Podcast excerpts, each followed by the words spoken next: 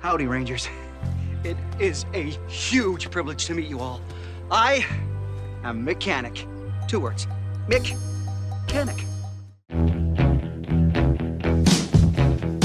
Olá, Nação Ranger, bem-vindos a mais um Centro de Comando. Essa semana viemos aí já começando essa temporada nova, né? Começamos agora semana passada a quinta temporada do Centro de Comando. Voltamos falando de quadrinho e agora, óbvio, no nosso segundo episódio nós temos que cumprir algumas coisas que deixamos aí na última temporada. Então voltamos hoje aí para falar desse episódio que encerrou a primeira metade aí dessa primeira temporada de Dino Fury. Coisa que a gente achava que já tinha feito várias vezes. Porque tanto eu quanto o Lucas, a gente tava achando que já tinha gravado isso, né, não, Lucas? Com certeza. Inclusive, eu tenho lembrança de você comentando alguma É coisa isso. do episódio. Que sinistro. Na verdade, foi o mestre da rede de morfagem que implantou uma loucura em Com sua cabeça, né, certeza. Lucas? Acho que Eu foi acho isso que Foi um déjà né? vu. Déjà Então, vu. é, isso significa que eu tenho alguma ligação com a rede de morfagem e eu tenho uma ligação direta com os mestres da rede de morfagem. Seria Lucas um mestre da rede de morfagem é. com amnésia? Pois é. Pode ser, né? Mas Ana tem um recadinho pra dar pra vocês que chegou aqui no nosso centro de comando uma caixa de longe, não foi, Ana? Pois é, gente, lá da longínqua terra dos Estados Unidos da América, Antonino enviou para todos os membros aí da equipe Mega, inclusive a, equipe do Mega Hero também, é, vários presentes é, e também uma coisa muito importante que foi uma carta radioativa. Ah, ele mandou a carta né, que- física, muito bom. Radioativa, Muito bom. é uma carta física radioativa. É a segunda que a gente Sim, recebe. sim. Aham. Sou muito grata por essas duas, mas eu acho que a gente deveria estar recebendo mais, né? É verdade. Eu quero ver quem vai ser a primeira pessoa que vai mandar uma carta radioativa num papel verde, tá ligado? Fosforescente, um negócio né? assim. É, é, eu, tô, eu quero saber quem vai ser essa pessoa, porque Realmente radu- radioativo, né? realmente é. Exatamente. E olha só, se vocês querem ver tudo que foi enviado pelo Antonino, vai estar no Instagram. Então corre no Instagram do Mega Power Brasil, vai estar lá no IGTV. E você não vê tudo que vê. Eu não vou contar mais o que vê, vocês vão ter que ir lá no Instagram pra conferir. Mas antes, Fred, de papear sobre Dino Fury, tem aquele momento, né? É, a gente tá falando de carta, né? Agora a gente vai falar não das cartinhas físicas, porque, como a Ana falou, o pessoal tem que mandar mais, mas a gente tá cheio de cartinha virtual aí pra ler, então nós vamos lá pra sala radioativa pra lê-las. Então bora.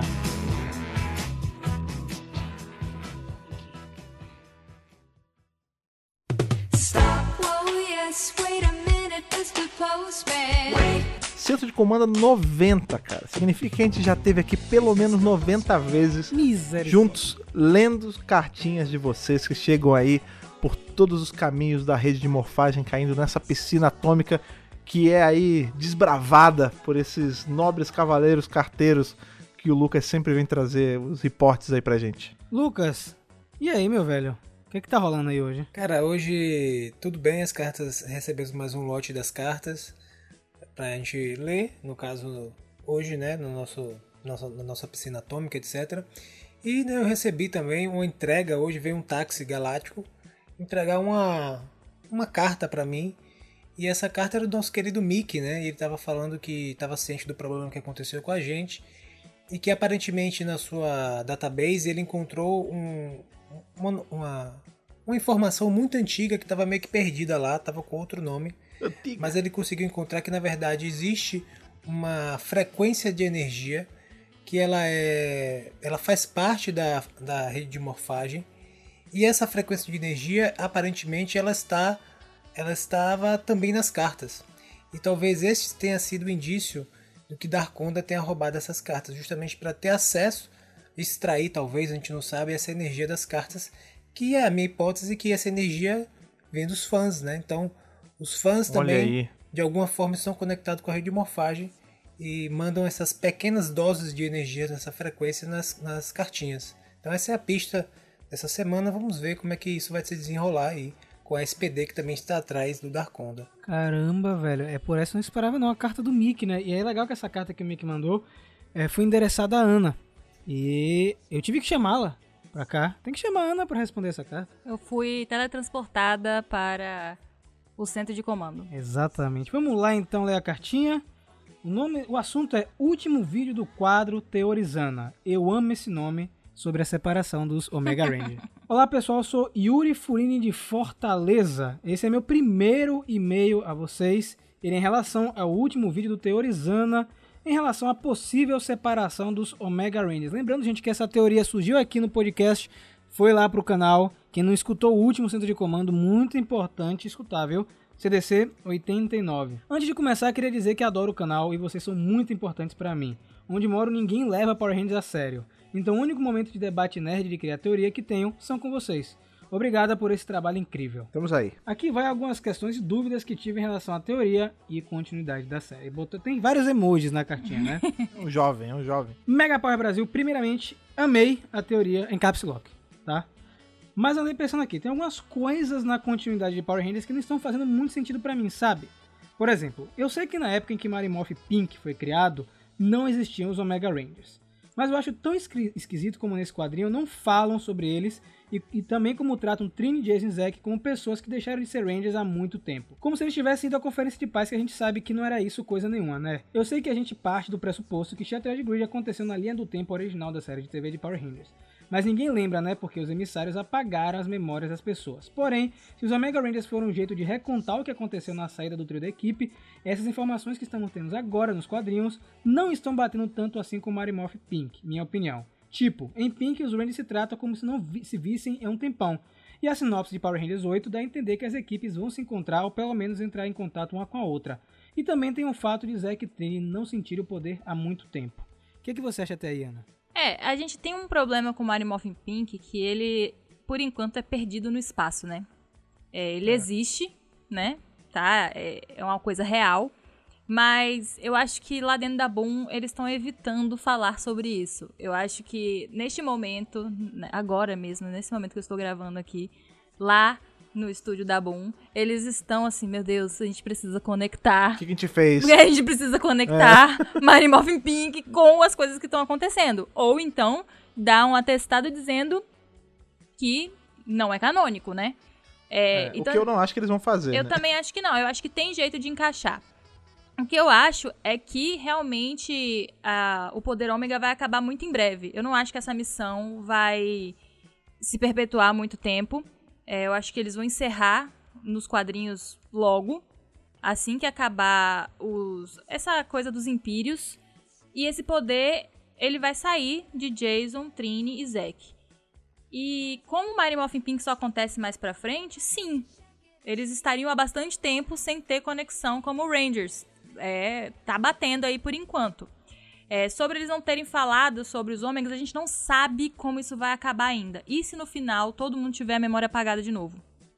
Né, quem entrou em contato com os ômegas pra poder, olha, esse poder ele, ele só aparece de tempos em tempos, não é para as pessoas terem memória sobre ele, todo mundo perdeu. A gente não sabe, porque a saga ainda não foi finalizada. É uma explicação fácil, sim, mas pode ser alguma coisa do tipo, sei lá, é, uma, é um trauma, terminou mal, assim, eles simplesmente não tocam no assunto. Saíram brigados, eles não querem mais falar dos ômegas, né? Aquilo que Ana teorizou. Que também é uma, é uma resposta muito simples pra coisa. Tipo, ah, não, ninguém sabe porque não estão falando mais, só vamos isso, deixa vamos quieto. fingir Assim. que nunca aconteceu. É, exato. Agora, esse, em relação a bastidor, assim, eu acho que Pink, ela tem um, um fardo, entre aspas, de ter, ter saído muito cedo, sabe? Ela existiu cedo demais. Se ela tivesse saído hoje em dia, ela teria ido um pouco mais alinhado com todo esse lance do, do- dos ômega e tudo mais.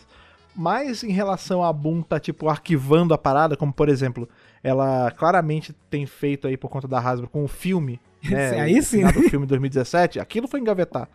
Pink vira e mexe alguma coisa. Por exemplo, vai sair o Heroes of the Grid aí, o jogo tabuleiro, é, e tem, vai, acab- acabou de anunciar, tipo, ontem, no em relação à gravação aqui, ontem anunciaram a expansão de Pink. Então, tipo, tá liberado usar. É Por isso, que eu acho isso. que eles não vão descanonizar, Por sabe? isso que, assim, eu tô apostando que faz parte. Então a teoria foi Sim, feita em sim. cima de tá tudo certo, gente. Tá É. tudo tranquilo e que vai rolar isso aí em algum momento no futuro. E a cartinha continua. Essas informações são esquisitas, a menos que, se pegarmos uma lógica, estamos mais ou menos na segunda temporada de Marimoff nos quadrinhos, então após a chegada de Rito e a volta de Rita é questão de tempo até termos a Cat nos quadrinhos. Isso quer dizer que, se os Ômega Preto e Amarela estão sem poderes há muito tempo, os Empírios talvez sejam a última missão deles ou a próxima.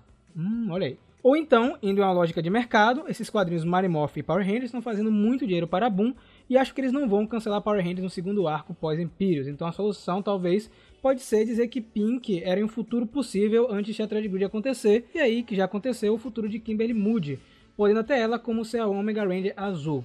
Talvez essa ruptura que a Ana falou no vídeo aconteça no modo que divida a equipe no meio. Zack Trini para um lado, como vimos em Pink, e Jason Kimberly para o outro, como vimos no filme Turbo. Mega Power Brasil, eu pensei muito sobre isso, sério mesmo. Se puderem me dizer a opinião de vocês, ficaria muito feliz. Hashtag Squad do Poder. Eu acho que essa ideia de Ana de que vai acabar logo, eu acho que vai rolar mesmo, tá? Porque eu não vejo nenhum outro grande evento vindo por agora com os Omega Rangers, até porque já saíram algumas coisas de material de quadrinho. É muito provável que esse arco termine agora. E essa ruptura é bem interessante de dividir Rangers aposentados em duplas. Gente, eu acho assim também. Eu acho que os ômegas não vão deixar de ser usados. Mas eu não acho que o poder do- dos ômegas vão ficar com esses três. Lembrando que o poder ômega é um poder rotativo. Então eles podem continuar contando histórias de Omega Rangers com Rangers originais ou com Rangers, né, que já foram Rangers e receberam esse poder para uma missão igualzinho Zack, Trini e Jason receberam. Eu acho que isso é um trunfo que a Boom Studios criou e tem nas mãos e que eles podem utilizar e vender muito, assim, ou fazendo uma história muito boa com Rangers originais, é, tipo tão boa que você ignora que você não conhece aqueles Rangers, ou fazendo uma história com outros personagens tão queridos quanto esses três e fazendo uma outra jornada com o poder dos Ômega. Eu gosto muito dessa da ideia da Kimberly se juntar à equipe, eu não vou mentir, eu gosto muito, mas agora no momento não faz sentido, porque ela tá literalmente na equipe de Mary Morphin. Seria fantástico, né, se ela fosse a Ômega azul, é, eu iria adorar, mas eu acho que assim, se a gente tá considerando que Pink é canônico, isso não é possível, pelo menos por agora. Eu acho que inclusive é, essa saga dos Ômega com esses três vai acabar, como eu falei, logo. E agora é o momento do que, Lucas? A gente vai fazer o que agora, Lucas? É o momento de nós voltarmos para o nosso centro de comando e falarmos sobre esse querido episódio, um episódio 8 da Mid-Season de Dino Fury. Fred, liga aí o táxi espacial, para repente ir, pode ser? Vambora, mas tem que ir rápido, porque senão é bandeira 2, né? Então bora. Do aplicativo, né? vambora, é.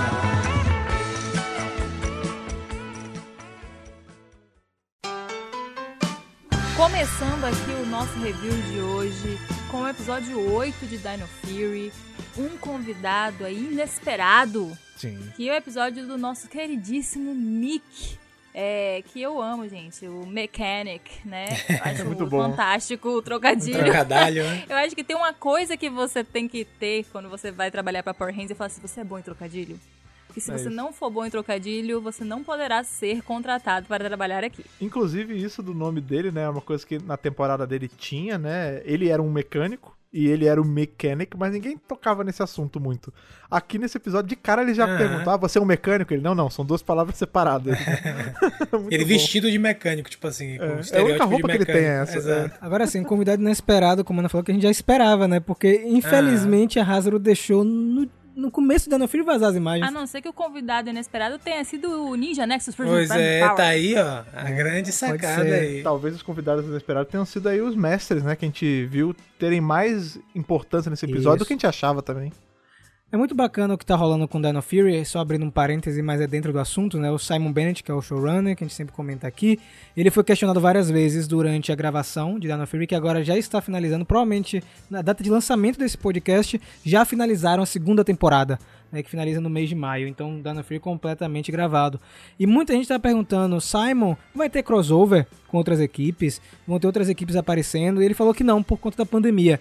E é legal que a equipe eh, de produção dessa temporada tá utilizando recursos diferentes para dar uma encorpada na mitologia da temporada e da franquia como um todo, né? Porque o ator que faz o Mickey, que é o Kelso Henderson, ele mora na Nova Zelândia. Então trouxeram ele para um episódio e funcionou muito bem. É, na verdade teve crossover com outras equipes, né? Ele é um Ranger também. É isso, mas é, o pessoal tava querendo um team-up, né? Duas Sim, equipes sim. juntas. Ele disse que isso não vai rolar. Eu acho que vai ser frequente nessa temporada é, personagens é, isolados aparecendo, sabe? Um mentor, um assistente, é, quem sabe um headbot, é, enfim, a gente não sabe ainda o que vai rolar. Mas o Simon disse que é pra gente esperar muitas coisas que vão acontecer ainda. Vai ter muita mitologia explorada, dentre outras coisas que a gente vai comentar ao decorrer do programa. E, assim, de antemão, de entrar na trama, eu gostei muito do episódio, fiquei arrepiadíssimo, não sei vocês. Foi um episódio que, assim, apesar da gente estar esperando aí esse convidado aparecer desde quando anunciaram a temporada, tudo, tirando esse elemento do Mick, me pegou de surpresa. Porque a gente não tava esperando, por exemplo, os mestres da rede de morfagem aparecerem e ter tanta explicação de tantas coisas num meio de temporada, né? Isso é importante falar porque a gente fica dizendo que ah, é o final dessa primeira metade, até confunde um pouco, né? Esse mid-season. A temporada não tá perto de acabar, a gente tá só na metade. A gente ainda tem meia temporada e depois ainda tem uma temporada toda inteira ainda de Dino Fury. E aí, já que na metade, a gente já começa a ter um monte de resposta de coisas que a gente se pergunta não há- oito episódios, mas se pergunta há anos. Por exemplo, qual a relação do Ninja Nexus Prisma com, com a rede de morfagem? Da onde vieram as energemas? Da onde, qual é a relação disso com, com todos os outros aparatos aí que, que pegam energia da rede de morfagem? E isso, em coisa de duas, três cenas, respondeu aqui nesse episódio. A gente tem que lembrar que é um episódio de 20 minutos, não é um episódio de uma hora, né? Então, às vezes a- as explicações são muito bem feitas em cenas curtas, né? Então, foi um queixo caindo depois do outro, assim, né, nesse episódio. Ô Lucas, conta pra galera aí o plot desse episódio, assim, dá um resumão aí, pessoal. O que é que acontece? Por que o Mickey vai pra Terra? Inicialmente, os Rangers estão tendo uma briga maligna, né? Estão lá com- brigando pesadamente. E aí eles vão voltar pra base e um pássaro atrapalha o nosso querido Ranger Vermelho de falar. Ele que pássaro maligno é esse? Quando vê é o Mickey que se destransforma e se apresenta a ele. É interessante que o Mickey vai falar, não, estou atrás, aí o Ranger vai, não, não tem tempo pra isso não, irmão. A gente tá num quebra-pau Sem tempo, sinistro irmão. aqui. Fique na sua aí que a gente só nós somos Rangers e tal. Beleza, siga, siga seu barco aí, procure o seu prisma aí que a gente tem, tem coisas mais importantes pra pra resolver. E isso é uma das primeiras, assim, já logo no, no início do episódio já é um, o gancho pra é, a lição do episódio que vai vir ao final, né? E aí que acontece que o, o Mick, ele, depois ele consegue ganhar um pouco mais de confiança do pessoal e explica exatamente o que é o Nexus Prisma e etc. E aí o nosso querido Ranger Vermelho é, é realmente é uma missão importante, ele não pode cair em mãos em mãos erradas e nós precisamos encontrá-lo e protegê-lo. E aí o, o episódio segue o barco, né? É. Eu queria saber de vocês um lance. Depois dessa revelação do Prisma, que a gente vai comentar mais à frente, será que Ninja Steel ganha um gostinho diferente ou vocês acham que fica na mesma? Eu acho que esse elemento ter sido colocado nessa temporada só prova como o Centro de Comando e o Mega Power Brasil como um todo tem um timing maravilhoso, porque a gente tá revisando Ninja Steel justamente agora, quando tem aí pesadíssimo A gente já sabia, referência. né? É, a gente já A sabia. gente já sabia, é. né, Fred? Pois é, porque a gente já tava já sabendo, que nem a gente achando que já tinha revisado esse episódio. Na verdade, a gente tem vislumbres do futuro enquanto grava esse Isso, podcast. Exato. Porque a gente já sabia tudo, inclusive, né, Lucas que lançou a teoria lá da do Prisma ter alguma conexão com os Rangers Prisma, né? A gente já sabe de tudo isso. É. Que a galera, a gente tem que deixar as pessoas Questão de é, tempo. viverem a experiência, né? Porque Exatamente. não pode, né, se pegar e acabar com a surpresa das pessoas. Agora vocês não acham que a atitude do Zeito tem cabimento? Ele não acreditar de primeiro no Mickey? Que, é que vocês Eu acham? achei uma falta de educação. Eu achei meio. A lição desse episódio é não seja um babaca, né? Porque a gente já viu ele, ele confiando em pessoa. Por, ó, por exemplo, vamos, vamos pegar ele no começo da, da temporada. O poder cair na mão de dois, duas pessoas que ele nunca viu na vida. Ele no final já tá ajudando, já tá treinando, já tá chamando pra ficar ali na base com eles. O Mick chegou mó de boa ali, forma de pássaro, se abriu, falou que conhecia um monte de ranger. E ele cagou pro cara. Falou: Ah, não tem tempo não, amigo. Tchau, vai, cata teu rumo aí. O Mick teve que pedir ajuda no Buzz Blast. Não, Foi não mesmo. entendi muita Muito relação. boa cena, inclusive, Por que, que ele foi no jornal, mas tudo bem. Aí ele é expulso do Buzz Blast, aí depois ele acaba indo pra, pra cá, ali pra, pro esconderijo dos Rangers mesmo, fazer aí dupla com a Solon e inclusive uma baita de uma dupla. Eu queria que eles tivessem. que ele ficasse na temporada só pra interagir mais com ela. Mas aí o, o, o Zaito só vai pegar confiança nele depois que meio que tem. que precisa, sabe? Isso que eu achei meio esquisito, assim. É porque a Mucos diz- é, ouve a conversa deles do Prisma, né? E aí quando o Lobo aparece, né? Ele fala que é, quer pegar o Prisma. E aí o Zeito, como assim? O Void Knight também tá atrás do Prisma, então vamos dar um. Vamos dar uma chance aí pro Mickey. É, aí o é Mickey vale não- a pena, né? Quando a parada, É quando aperta o cinto, ele tá certo. E é legal que o Mickey ele também tem uma database lendária de Power Rangers, né? Aquele HD. Essa HD database externo. já apareceu em outras ocasiões, né? O Tommy tinha essa database em Dino Trovão. Em Beast Morphin a gente também tem essa database aparecendo, né? Que faz parte é, do quartel da Great Battle Force. E isso me leva a crer que tá- existe uma rede de contatos aí por trás, de mentores, né? Talvez o Tommy conheça o Mickey. É claro que a Great Battle Force a gente sabe que conhece as outras Você tá equipes. esquecendo de um lugar que também tem essa database aí, que você esqueceu. É, vamos ver se é onde eu ia falar também. É o Mega Diga. Power, pô. O Mega Power tem database. Ah, né? sim, tem. sim, o Mega... isso que tem, sim, com certeza. Agora, agora dentro da, do- ali do, das equipes, que tirando a gente, é, eu fiquei. Eu não sei se eu já falei isso, porque, de novo, pra- na minha cabeça a gente já tinha até revisado esse, esse episódio, mas eu fiquei pensando muito no Outpost One nesse momento, quando a gente começa a pincelar aí, tipo. To- pô, o Tommy tinha, o Mick tem, a Grid Battle Force tem. O pessoal de tipo, Mega Force também tinha, cara. é, pois é. Da onde essas pessoas têm acesso a esse mesmo material, né? E aí eu fiquei pensando, será que em algum momento, já que a gente sabe que, por exemplo, a gente tem ali em Ninja Steel, a gente tem um momento onde vai, vai ter o crossover ali e a gente tem o Wes com a maquininha que abre portal e tudo mais. Será que em algum momento, lá por conta do tipo, Outpost One tem acesso a, a todos os tempos, né? Porque tem a ver com a força do tempo, eles recolheram essas informações que ficou na mão do Wes, que por ter contato com todas essas pessoas e talvez até em vários períodos do tempo diferente, conseguiu fazer uma cópia pra cada uma, sabe? É possível, é uma Será boa teoria. que a Força do Tempo tava atrás disso tudo? É, faz sentido, né? Porque a Força do Tempo tá presente em, é, no passado, presente e futuro, né? E eles Sim. Sabem tudo que vai acontecer e não podem interferir diretamente nos eventos. E eu acho que isso vai ser explorado mais daqui pra frente, porque as pontas soltas estão sendo fechadas. O Simon comentou também no Twitter que essa, essas não são as únicas respostas que nós teremos em Dino Fury. Teremos mais respostas para grandes perguntas e questionamentos do passado. E tem outras perguntas também nascendo, né? E eu fico preocupado, isso tudo acontecendo, significa que a série de TV que a gente conhece vai terminar em Dino Fury, cara. Sabe? Eu tô Ah. sentindo isso, não sei porquê. Mas aí você diz, por exemplo, já. Não é bem um spoiler, mas é um escorregão aí que os atores deram. Que a gente tem essa, esse papo que tá rolando que a partir de agora vai ser algo vinculado diretamente à Netflix. Você diz, a partir do momento que entrar e virar uma coisa vinculada à Netflix, ela muda um pouco do formato? É isso? Ou que vai acabar, tipo, essa temporada é a última de todas, acabou o Power Ranger? O que eu acho é que Dino Fury vai ser a última temporada do modelo que a gente conhece. Ah, tá. É, nesse tanto a modelo primeira assim, tá. temporada quanto a segunda. Então eu acho que eles vão fechar da mesma maneira que fecharam Beast Morphers. Pode entende? ser, Com pode algo ser. grandioso. Porque o Simon comentou esses dias que ele tava gravando os dois últimos episódios. E ele falou que vai ser surpreendente. Então, mas aí eu acho, eu não acho que é nesse nível, tipo, acabar, assim. tá- Talvez, beleza, mudar o, o- o tipo de gravação, até porque por conta de mudar o formato de transmissão e tal, eu até acho válido, assim. Mas eu acho que, ao passo que respondeu muita coisa até agora, também colocou muita pergunta na mesa que a gente não tinha e que vai precisar de muito tempo ainda pra responder. Por exemplo, o Mick parece uma coisa solta, mas quando a gente para, ainda mais a gente que é fã, que tá sempre vendo um milhão de detalhes às vezes em uma fala, tem uma hora que o Mick fala assim: Ah, eu já. Eu rodei o, o espaço todo, as galáxias, e eu já tirei fotos com mais de 42 é, rangers diferentes de equipes diferentes. Não, não fecha essa conta. Tipo, a gente não tem tudo isso de equipe. Então quem ele tá vendo? Será que ele viu parte das equipes nunca antes vistas que a gente tá vendo agora, sabe? Todas essas coisas, beleza, você pode até justificar que isso vai ser explicado em quadrinho, vai. Mas eu não acho que eles iam colocar algo assim na série pra não ser utilizado na série quando eles precisassem, sabe? Eu acho que. Eu não acho que vai acabar a série de TV. Eu acho que talvez a série de TV passe não pra TV, entendeu?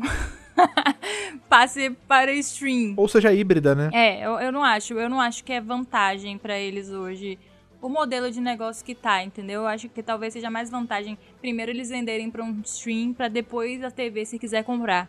Sabe? Eu acho que eles estão mudando o o funcionamento de de venda de licenciamento, sabe? A Hasbro antes é assim, ah, a, a TV, a gente precisa da TV. Não, a gente não precisa da TV. A gente não precisa da TV. A TV precisa da gente. Entende? É um, é um passo, assim, mercadológico que a Hasbro, por ser uma gigante, e a gente já tá vendo ela fazer isso com outras marcas, né, embaixo aí do Aham. leque de marcas que ela tem, de ela fazer esse movimento pra Power Ranger. Eu não vou ficar atrelado num contrato com a Nick Isso. que esquarteja a minha temporada, que tira o hype por meses do que eu tô produzindo, se eu posso vender pra Netflix, É, vender pra Amazon Prime. Isso. E aí, se a Nickelodeon quiser, ela compra. Se o Cartoon Network quiser, eles compram. Sim. Então, eu é. acho que talvez a gente esteja encarando isso de uma forma negativa, mas na verdade seja só uma jogada, assim, pra melhorar mesmo a venda deles. Mas Eu, não- eu nem vejo como negativo, necessariamente, assim. Eu acho que se realmente a gente for pra um, pra um futuro aí onde Power Rangers é um produto pensado para streaming, eu só vejo vantagem nisso. A gente tem o maior exemplo disso aí com Transformers agora, né? A gente ganhou essa série de... é, quase são não é bem uma série in- inteira, né? São blocadinhas assim. E tá dando super certo ali, que é feita direto com a Netflix. Mas sempre tem a opção também de ser uma série híbrida, né? Por exemplo, a gente pega o Jornada nas Estrelas que tem, eles são feitos pensados tanto pro streaming quanto pra TV, né? O Discovery era assim, acho que o Lucas me corrija se eu estiver errado, mas ele vinha pro mundo todo, ele era distribuído por streaming e lá nos Estados Unidos ele era distribuído na Paramount, né? E, e também na Paramount Plus. Então, assim, não- ele não, não deletava da, da jogada, tipo, a TV. Eu acho que eles podem fazer a série, assim, pensada pro Netflix. E aí chega pro Cartoon ou pra Nick ou pro que seja, ó, tá aqui, o formato é esse, amigo. Agora a mão é inversa. Não é a gente que tem que adequar nosso episódio a ter que ter aquela parada do comercial e ter que repetir a cena e ter que seguir esse ritmo. Não. O episódio tá aqui. Você edita pra caber na sua grade aí. Se vira, sabe? Com certeza. Voltando pra parada do Mickey, o, legal também que eu esqueci de comentar sobre o início é que ele, o comportamento dele também é um pouco de fã, assim, ele, ah, vocês são os Rangers. Cara, aí a pessoa, você conhece os Rangers? Claro, sou super fã e tal, tal, tal. E aí meio que o Ranger meio daquela esnobada nele, então eu achei legal também que, querendo ou não, a gente se, se conecta com o Mickey nesse episódio muito por ele representar também quem gosta, quem assiste, sabe? Quem acompanha Aham. os Rangers. Sim, com certeza. Eu achei bem interessante eles fazerem isso, e isso também tá ligado com a, com a lição ao final do episódio. O que eu curti também é que o Mickey ele é, encaixou na temporada. A gente sabe que Ninja Steel tem um tom diferente é, de narrativa, de humor, e eles conseguiram trazer o Mickey e manter o personagem como ele é de verdade, né? É o é mesmo Mickey que a gente vê em Ninja Steel, ele tá aqui em Dino Fury funcionando perfeitamente. No momento que ele vai lá pra base, eles acessam a database, ele apresenta o Nexus Prisma, que é interessante, né? Ele fala, o Nexus Prisma é a fonte dos Ninja Steel Rangers. E em nenhum momento eles utilizam Ninja Nexus Prisma sabe? É, não sei se é um retcon que eles estão fazendo, mas o que me soou é que na verdade o nome dele é Nexus Prisma e ele ganhou o Ninja como um nome, é, tipo um adicional por conta dos poderes de Ninja Steel. Pode ser que em outras lendas ele possua outro nome também. Como ele fala, é um artefato com a ligação com a rede de morfagem, cercado por várias lendas ao, ao univer- é, pelo universo. E é muito bacana essa cena. É, eu senti uma grande homenagem à franquia como um todo, eu gostei muito, né? E ele fala que o Prisma ele veio pra Terra com a missão, porque a gente sabe que sempre que o Prisma aparece é pra ajudar. É, Ele aparece em Steel pra ajudar o planeta na batalha contra o Galvanax. É, os mestres enviaram, a gente vai saber um pouco mais na frente. E a gente não sabe por que ele veio pra Terra agora. Eu tenho uma hipótese, porque ele apareceu. Eu tenho uma hipótese que acho que vai ser exatamente isso que vai rolar. Porque no momento que a Solon e o Mickey se aliam pra rastrear o Prisma, eles encontram o Prisma rastreando algo na água, eu acho que ele tá procurando ali o Randy Dourado. Porque a gente viu lá no primeiro episódio que o Randy Dourado, o Zord dele, o poder dele é o Mosasauro, que é um dinossauro aquático. né? Então ele tá provavelmente procurando esse Zord que tá adormecido há Ah, por muito isso que tempo. ele tava na água, né? É, Exatamente. É, foi o que eu pensei logo de cara. É, tipo assim, foi a primeira coisa que eu pensei. E aí, gente, essa cena, eu quero, eu quero saber o que cada um sentiu nesse momento. Começando com a Ana. No momento que o Zeito fala, ele é um, é um ser senciente, então eu vou tentar ler a mente dele. Cara, essa cena, eu acho que foi o auge, assim, dos últimos anos de Power Rangers. Eu acho que essa cena trouxe uma importância muito maior pro Prisma, porque antes, vamos falar a verdade, ele era só um negócio bonito, né? Que o Mickey tacava os aço ninja pra sair Power Star de dentro. Não tinha tanta né, mitologia em cima dele, parecia mais um artefato que tá aí pelo universo ajudando os Rangers. Mas quando eles colocam esse argumento de ele ter uma mente, né, de ser algo é, mais do que apenas um artefato, pô, eleva muito aí, né, as possibilidades, não só pra tudo isso que a gente tá vendo aqui agora, mas pra passado, presente e futuro. É, quem disse que o Ninja Nexus Prism não apareceu pra alguma outra equipe de Ranger antes? A gente não sabe. Porque, né, depois dos quadrinhos fica tudo assim. É. Ah. Né? Isso aqui vocês não viram, mas aconteceu, viu? É, ele fala ali no, no flashback, sei lá, no que ele tá vendo, que o Prisma apareceu não sei quantos milhões de anos e tal. Mas eu acho também que ali o Prisma tá escolhendo o que ele vai ver. Uma forma, sabe? né? É. É, ele, tipo assim, ó, eu vou mostrar isso aqui. Tanto que chega a um certo momento, ele podia ter dito, ah, eu estou aqui procurando tal coisa. Aí ele fala assim, não, ele está aqui procurando e ainda não encontrou. Quer dizer, o Prisma sabe o que ele tá procurando, ele só não falou pro Zeiton. então, assim, Sim. você vê que ele, inclusive, ele pode escolher as informações que ele vai passar pra quem tá ali, ou inclusive não passar informação nenhuma. No caso, o Zeiton é um alienígena que tem a habilidade, né, na raça dele de ler mentes. Então, eu acho que elevou muito o padrão do Prisma.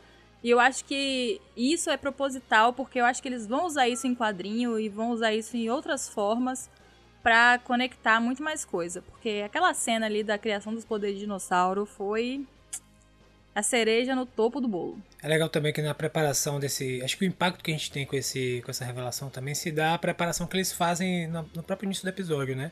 Que eles ressaltam, a gente não sabe muita coisa sobre, sobre esse artefato. Sim. Ele é poderoso. E a única coisa que a gente sabe é que ele tem uma forte conexão com a rede de morfagem. Só que a gente não sabe nada mais.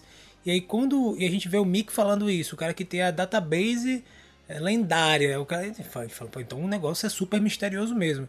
Aí quando a gente chega lá que o, o Zeito coloca a mão e, e consegue dá aquela surpresa e tem aquela revelação dos mestres da rede de morfagem novamente aparecendo. Lembrando que é o verde e o vermelho, né? Não sei se isso. Porque assim, eles poderiam escolher qualquer cor, né? É, acho estranho também, Lucão, não saber o que é. E foi legal que mostra também que esses artefatos servem também pro. que é uma forma de os mestres da rede de morfagem é, se conectarem e verem, verem o que está acontecendo. É como se fosse braços da, dos mestres da rede de morfagem. Pelo menos eu interpretei assim, né? Para eles poderem ver o que está acontecendo na Terra, enfim, acontecendo em outros lugares. Porque eles fizeram esse o Nexus Prisma, que é um dos artefatos, para lutar contra o mal é, na galáxia.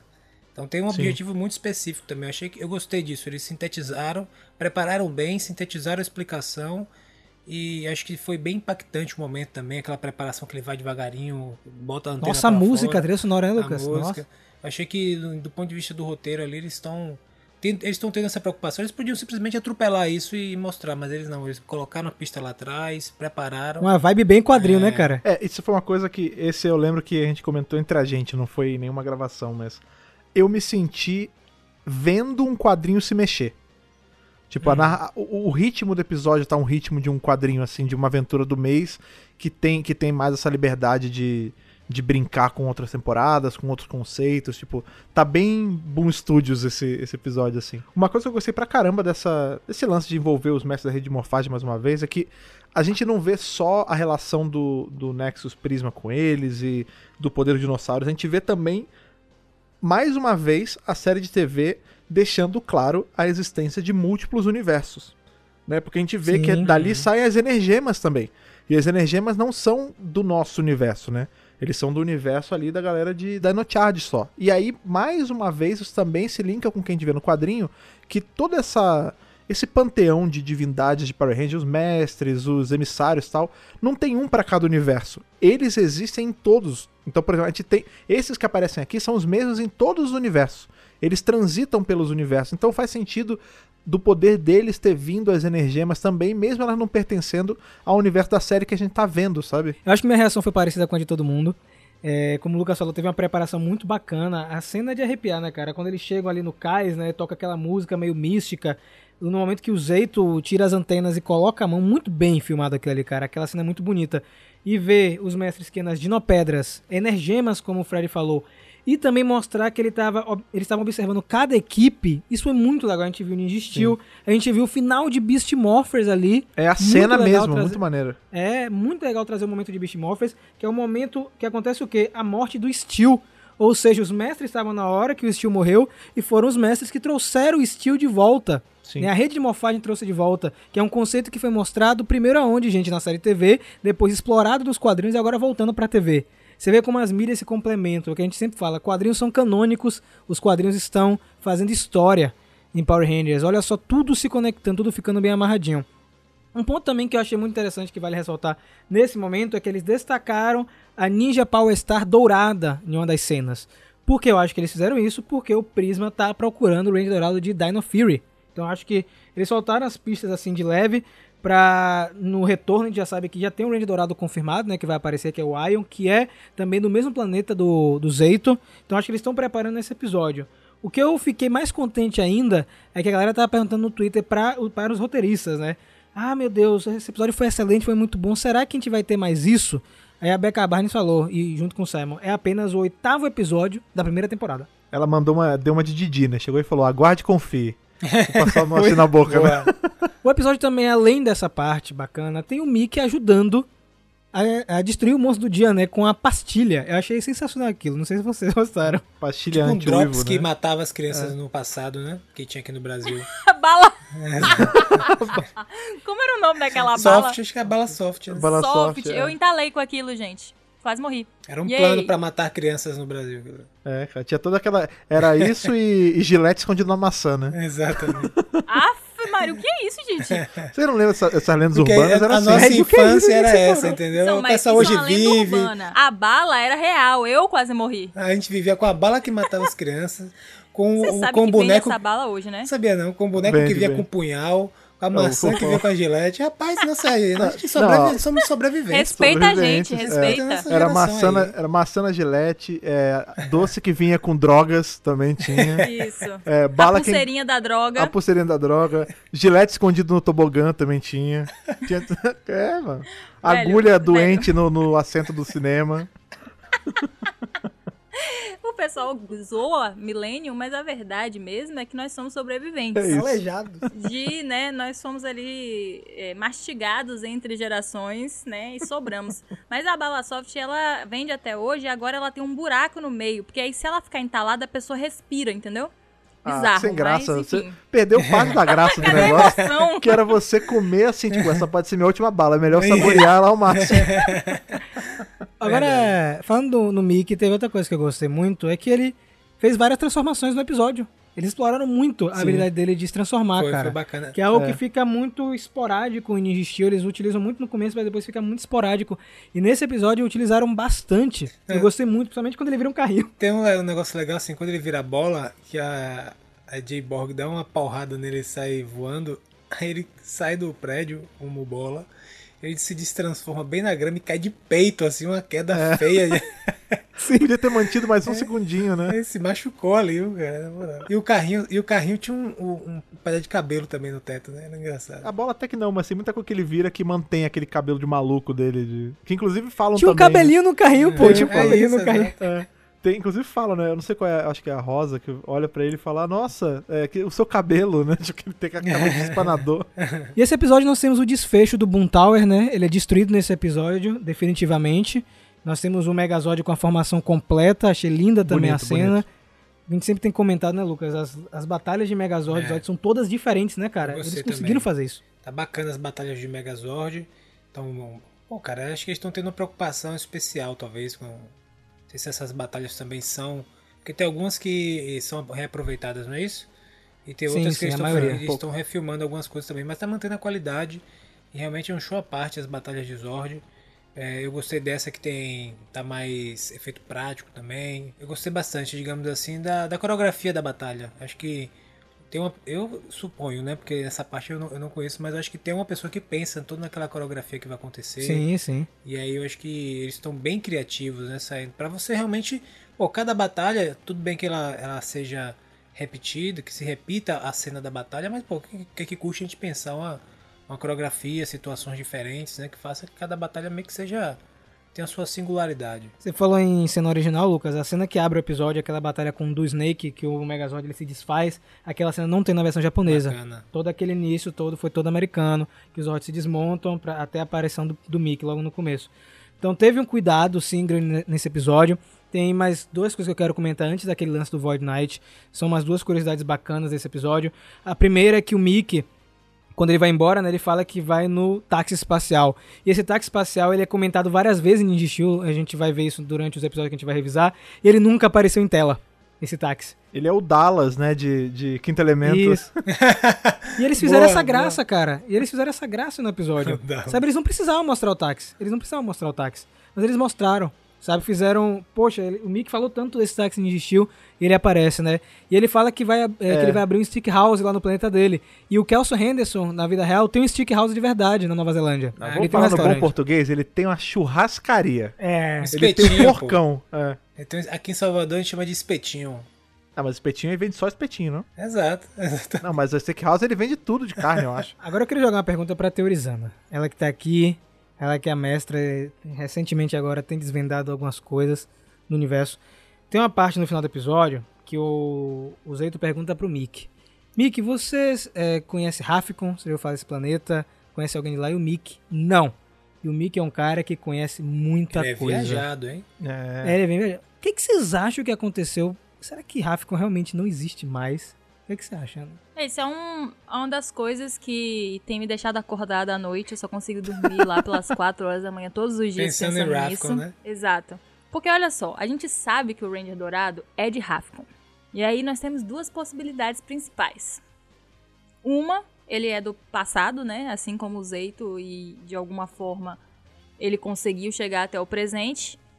Ou dois, ele é um cara de Rafcon atual, né? O planeta existe, evoluiu e a civilização permanece lá no planeta, mesmo milhões de anos depois. Eu, sinceramente, não sei qual dos dois caminhos eles vão seguir. Eu acredito que assim que a temporada retornar, a gente vai ter imediatamente essa resposta, porque ele vai dizer, né? Uhum. Ah, eu vim de Rafcon, eu estava preso em algum lugar e tal. Eu vim de KO35, sou um habitante de lá. Tem uma, tem uma explicação simples pra isso, né? Gente- o, o, o Zeito ele é de muito no passado, né? Como a gente tava falando aqui. Às vezes mudou de Sim. nome. A gente vive no Brasil hoje, já foi Terra Nova, Terra de Veracruz, verdade. Terra de Santa Cruz, agora é Brasil. Às vezes Rafcon virou, sei lá, KO34, não sei, sabe? Virou um outro, um outro planeta. E falando em KO35, tem outra coisa interessante também, que eu acho que foi o Rafa que levantou essa hipótese quando a gente começou a conversar sobre isso, que é pode ser que Rafcon não exista mais, mas assim como em KO35, a população tenha fugido e feito colônias em outros planetas. Então, é, a civilização permanece, né? Eles vão se considerar de Rafcon, mas na verdade as pessoas que nascem já não, não nascem mais em Rafcon. Então pode ter essa situação também. Eu tô bem curiosa, porque é, o Mickey, teoricamente, né, sabe muito. Eu não sei se ele sabe tudo, mas com certeza ele sabe muito, muito mesmo. Inclusive, eu acho que os Rangers aproveitaram ele muito pouco Sim. naquele momento ali, sabe? Eu acho que eu teria feito um interrogatório, eu teria, olha, me manda aí, faz uma cópia dessa database aí, é, pra gente ficar alinhado com as coisas. Mas, enfim, né, gente? A gente vai ter que esperar um pouquinho mais pra saber, porque eu já quis teorizar tanta coisa com o final desse episódio que eu não vou adiantar, não vou dar o spoiler, eu vou esperar a gente comentar. Então, já que Ana puxou aí, final do episódio, né, cara? É algo que eu acho que ninguém tava esperando. De verdade mesmo, né? O episódio termina, Mick vai embora, pega seu táxi e voltamos para a área 62. Onde o Void Knight e Mucos estão conversando. A Sporix não é suficiente para ele utilizar a máquina. E ele entra naquela sala misteriosa. E o que, que eu pensei que ia acontecer nessa cena? Não, acabou o episódio. Eu pensei que acabou o episódio. Eu, eu pensei que a gente ia acabar vendo esse, essa salinha misteriosa por ser essa quebra da temporada, mas eu imaginava que talvez fosse fazer até um eco aí da, de Ninja Steel, porque era um episódio com, com o Mick, né? E a gente ia ter alguma relação do Ranger Dourado, né? Assim como a Madame Odds tinha a estrela do Ranger Dourado e tudo mais. Mas a gente foi levado de Power Ranger diretamente pra Batman e Robin, né? Porque a gente vê uma Sim. cena do Mr. Freeze. Exatamente, foi o que exatamente eu pensei, tá ligado? Cara, que surpresa, né? Eu não lembro quem foi que comentou, se foi Ana, se foi outra pessoa, que achou que era o Vengix que tava ali dentro, o ah, Vox, isso ia ser né? sinistro, hein? É, eu achei que era o Evox. e Quando mostrou aquele tubo, né? Eu falei, pronto. Ele voltou. O cara resgatou o Vengix e já meteu o cara numa lata de novo e tá pegando as esporas bicho pra poder o cara voltar à vida pela terceira vez. Meu eu falei, Deus. não é possível um negócio desse. E aí, do nada, taram, mostra uma mulher lá dentro flutuando, é, apagada lá na. Nem sei, eu ia falar. Como é aquele negócio de gelo? o Criogenia? Criogenia. É. Mas ela tá numa água mesmo. Tipo. Hidrogenia, negócio né? é, é, bem doido. E assim, eu na verdade, depois que eu fui rapidamente, né? Porque a cena é muito rápida, eu fui desmentida, né? Que não era Vengix. Eu não tive uma sensação ruim, como muita gente na internet tá teorizando, que ela é a vilã. Eu tive a sensação contrária, que na verdade o Void Knight tá numa situação ali de anti-herói, uma situação vilanesca, mas que na verdade ele tá, ele tem uma missão de salvar aquela pessoa e eles dois não são assim pessoas ruins exatamente, não são tipo um Lord Zed, tá ligado? O cara trevoso lá. Ele tá numa situação ali que ele tá tendo que fazer coisas que vão de encontro aos Rangers nesse momento, mas não necessariamente é, ele queria ter esses inimigos, nem Uhum. nada. É aquele cara que tá naquela missão assim, ó, eu vou fazer o que for pra salvar a pessoa que eu amo. Já tem pessoas na internet que estão dizendo que essa mulher aí vai ser a maligna da segunda temporada, que vai ser um negócio trevoso, e eu tô sentindo. Nossa, gente, Eu acho desculpa, não não, tive é. essa vibe. É, eu, eu sou muito. Nessa hora eu vi como eu sou de bom coração, porque eu também não pensei isso. E eu nem vi esse comentário assim, porque na minha cabeça tava bem claro assim. Tá na cara que é isso. Zantaura é o nome dela, viu? Tá nos créditos, só Ah, pra você sim. saber. É, tá na cara isso. Que ela, tipo, ele. Ele só tá fazendo o que tá fazendo, tipo, numa pegada. Os fins justificam os meios. Tipo, eu preciso. Como, como o Mr. Freeze fazia em, em Batman e Aham. Robin, inclusive, né? Que ele fazia tudo aquilo porque ele queria salvar a amada dele. E aqui eu acho que é a mesma coisa. Se a gente for esticar um pouco mais isso, puxando aí um pouco do material de referência, apesar de a gente saber que não é. As coisas não são iguais. Lá, né, a gente tem o Guy Zorg, que seria o, o, o Void Knight na- no Japão, e a gente tem o Ryo Sebral também, que é o Gazorg marrom, basicamente. De repente, a gente vai ver na segunda temporada de, de Dino Fury aí, provavelmente vai ter esses próximos oito episódios, vai ser o desfecho dessa trama da mulher dele, ele vai conseguir salvar ela, e aí ele vai se purificar, porque ele não vai ter mais por que fazer as maldades dele, e a gente vai ter na próxima temporada um novo vilão, assim como foi em Ninja Steel, que a gente teve a Madame Odds ascendendo só na segunda temporada, e ele se tornando o, o membro extra-extra. Né? Depois do Dourado a gente vai ganhar mais um, que vai lutar contra outro vilão, mas que não é essa mulher. Eu também pensei por essa, por essa questão aí. Eu acho que eles vão mostrar um, um segundo vilão mais maligno e que talvez tenha ligação com a própria. Eu também acho que. é, eu vou nessa linha que Rafa pensou, que Rafcon foi destruída, que teve sobreviventes, que essas pessoas estão desalojadas e são tipo refugiados. Né? Então acho que tem tudo a ver com, com- com o tema que é- rola no momento. E, na verdade, o vilão estaria envolvido com essa destruição de Rafcon e com esse plot maior, né? Talvez venha pra Terra, etc. Não sei, é uma possibilidade. Eu acho que eles vão fazer isso e trazer um vilão mais pesado aí depois. Eu, pelo menos espero que sim. E referente a, ao final do episódio, sobretudo no momento da lição, né? Como eu mencionei primeiramente, que chega lá o, o, o Mickey com um problema e o, e o Zeito meio que dá uma esnobada, né? A lição é meio que nunca subestime os problemas dos outros, né? Talvez o, o seu problema não quer dizer que ele seja maior do que o problema do outro. Então a gente vê o próprio Mickey com o problema do Nexus Prism para resolver e o, o Zeito e os Rangers com um problema, tá? E o Void Knight também tá com um problema, ele quer salvar a mulher dele. Então assim, todo mundo tem problema, né? Não subestime, não, não acho que seu problema é maior do que o dos outros, porque o problema é de todo mundo, meu irmão. É difícil para cada um carrega a sua cruz e, e passar a respeitar e tal, né? Eu acho que essa lição foi passada nessa, nesse, nesse episódio e talvez seja estendida a partir do momento que os Rangers fiquem sabendo que na verdade o Void Knight só tá querendo salvar a su- a sua esposa e tal. É, voltando rapidinho no lance do Void Knight marrom, né? É, na verdade, isso quebrou minha teoria de que eu achei que ele ia ser o Ranger dourado, tá ligado? Eu achei Ah. que o cara tava, tipo, ele junto com a esposa, ou sei lá, a pessoa que ele gostava e tal, fugiram de Rafcon e ele usando um- o. O que ficou de resquício de poder tinha sido é, como é que eu posso dizer, contaminado, sabe? Uma coisa assim, o poder tinha sido distorcido pra aquela armadura. Porque ele tem armas iguais, né? Ele conhece o Zeito. Eu pensei que ele era um dos Rangers é, da equipe que veio pra Terra, né? Pra salvar das esporas bichas. Só que aí o que acontece? Quando o Rafa falou assim, não, mas tem esse personagem marrom no Japão, eu falei, porra, aí acabou com a minha teoria. Porque é óbvio que eles vão usar isso, né? Tipo, eu não sei se eles vão manter marrom, porque eu acho marrom a cor tão. Uma cor tão nada a ver, né? É, pra armadura, eu acho uma coisa. Enfim. Eles podem dizer que é, É. bronze, aí fica bonito, né? Ou pode dizer É que é leather também, bonito. couro, né? couro, é, enfim. Mas assim, enfim, é, é literalmente um marrom cintilante. É, é uma escolha interessante pra uma armadura. A gente não vê muitas armaduras nesse tom, assim, né? É, eu acho que se for mais pro cobre, faz mais sentido. É, mas acabou, porque obviamente, né, eles vão usar a mesma coisa que em Força Mística, né? O cara que é mal roxo. Eu não, eu não gosto dessa associação da cor roxa, não, com É. a maldade, porque a cor roxa, ela é, inclusive, é, ligada a poderes espirituais, né? Nobreza a- também, ao né? chakra, ao chakra coronário, que é o chakra mais espiritual de todos, é uma cor pura. Eu toda vez eles botam vilão roxo, eu não entendo isso.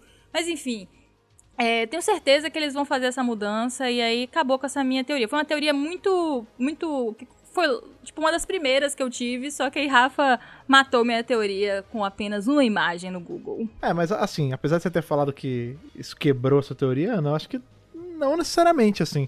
Talvez ela tenha só que ser adaptada aí, porque na sua teoria Levemente original... adaptada. É, levemente adaptada, porque na sua teoria original ele seria o sexto membro aí, o dourado, que teria que ser infectado e virado Void Knight, beleza.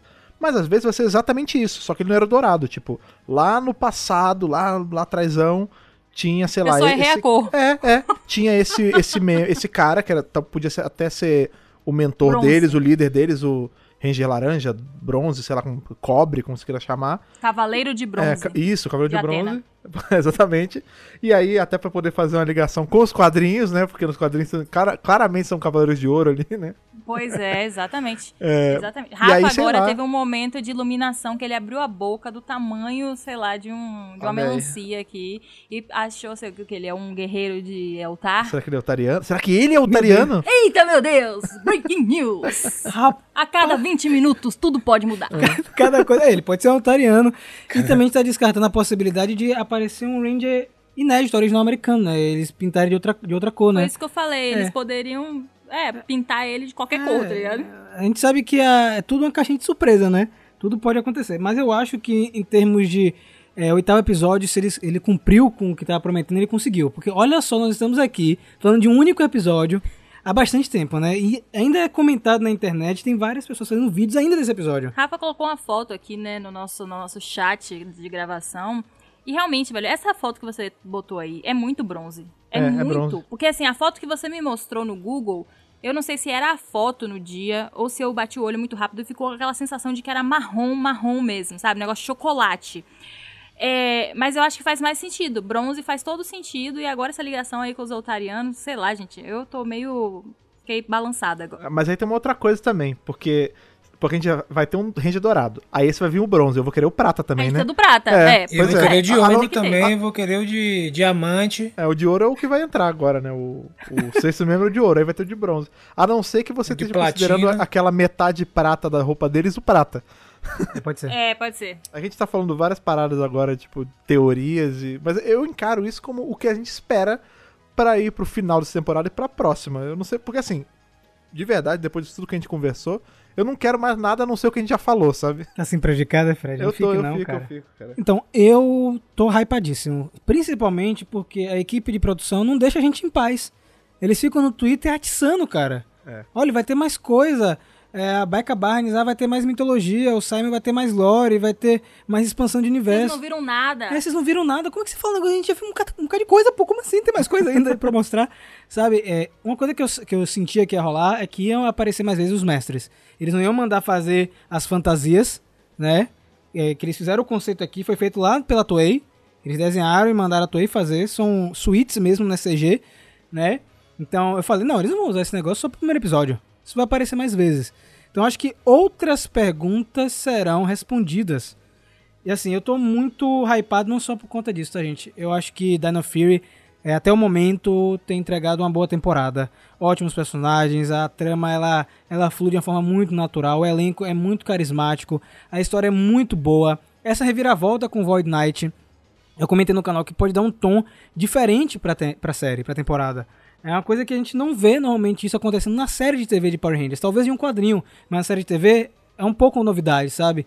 Então, eu tô gostando muito do que eles estão fazendo. Os diretores novos que dirigiram esses episódios, os últimos que a gente revisou, estão experimentando coisas novas na franquia. E a gente só tá no oitavo episódio. Lembre que a primeira temporada de Dino Fury tem 22 e depois mais 22. O que, que eles estão preparando pra gente? Né? O que, que vem pela frente? Se oito episódios, eles já mostraram que veio. Acho que o tom já foi bem definido aqui. Cara, eu, eu gostei bastante do episódio. Acho que é um bom mid-season ali. A temporada deixou. Fizeram várias perguntas. Deixaram várias. Deram algumas respostas. E deixaram algumas perguntas também. Algumas coisas no ar, por exemplo. Tudo bem, o Nexus Prisma entrou na água. Digamos que ele esteja procurando. Procurou alguma coisa ali, como se a hipótese é que seja um Zord do Ranger Dourado. Mas ele deu aquele time e va- vazou. E vazou assim, valeu mesmo, saiu do planeta, meu irmão. Não foi isso que aconteceu? E aí o Mick foi atrás dele. Quer dizer, o que, que aconteceu aquilo ali? Ele- o Nexus Prisma não vai voltar mais. Se ele estava atrás do Ranger ou do, do Zord, é, ele achou aquele Zord foi atrás do, do Ranger respectivo daquele Zord que está em outro planeta Caramba! e vai voltar com. Eu fiquei meio assim, será que o Mickey vai voltar depois Deus. com. Sei lá, eu fiquei. Eu fiquei com essa. Com essa questão. Porque se, se ele realmente tem uma missão na Terra e. e, Tipo, não acabou, né? Com a missão dele só era tomar um banho de mar e vazar, era isso? Tava com saudade? Não ente- não entendi. Então, Comeu a banana real. Exato, na como uma banana real, um queijinho coalho e tal. Falei, ah, alguma coisa. Ele, ele, ou ele pegou alguma pista ali, foi atrás de alguma coisa pra depois voltar, ou vai mandar uma mensagem, não sei. Eu achei que essa. Enfim, o episódio ficou, deixou várias coisas no ar, deixou a gente na à beira do precipício novamente, pra aguardar o retorno da, da segunda perna da temporada, né? Cara, é, e outra coisa que você falou e agora bateu à vontade, acho que eu tinha até comentado com a Ana, um quadrinho do Mickey, né, gente? Um graphic novel das aventuras Sim, dele no espaço. 1000%. Você, pô, eu gostaria muito, eu gostaria muito. Mas e você, Ana? Que Mickey expectativa? surfando no prisma. Sua expectativa aí, Ana, pra próxima temporada? Ou pro restante, né? Próxima não, restante, né? Eu acho que eles finalizaram esse mid-season muito bem. Às vezes o mid-season é sempre meio. É. Beleza, vamos esperar aí, né? né? Eles finalizaram muito bem, finalizaram deixando todo mundo nervoso, todo mundo querendo que volte logo, todo mundo teorizando, falando da temporada. Que eu acho assim, já que vocês têm que fazer o mid-season, né? É obrigatório lá por causa do contrato com a Nick. Vamos fazer uma coisa que deixe as pessoas falando da gente até retornar. Porque o que acontecia? As outras temporadas morriam. Morria. Tipo, todo mundo esquece que, ela existe, que aconteceu, e só todo mundo, ah, é mesmo, Power Ranger. Aí retorna com a volta do, da temporada. Então eu acho que eles fizeram um ótimo trabalho. Eu acho que a- a- o, o final agora vai ser algo bem, assim, bem intenso, porque eles precisam de uma justificativa muito boa pra segunda temporada. Tipo assim, vocês já, for, já me deram quase tudo. O que que vem aí pra hypar a galera e deixar todo mundo ligado em mais uma temporada com os mesmos personagens? Porque assim, do jeito que tá indo, eu vou me sentir satisfeita. Sabe quando você come aquele pratão seu- da sua comida preferida? Aí você fala assim, tá bom, não vou mais comer, tá de boa. É isso, cara. Os caras vão dar tudo. Eu, a gente tem que saber qual é esse argumento aí, que vai ser uma coisa boa, porque eles já estão mostrando pra gente vários indícios de que vai ser isso. E eu acredito que a segunda temporada vai ser, tipo, insana. É, uma coisa antes de finalizar o bloco, é, eu fiquei muito contente em tudo que foi feito Dana Free até agora, e isso ecoou no público. Eu ouvi muita gente comentando algo completamente diferente. Dino Fury ficou nos Trend Topics todos os sábados. Isso não acontece com Power Rangers, tá? É uma coisa, foi uma coisa típica. Muita gente comentando, gente de fora da bolha assistindo e querendo saber o que estava acontecendo. Eu acho que esse é o caminho que a Hasbro tem que seguir com Power Rangers. Se eles seguirem assim e melhorarem, o futuro é muito promissor.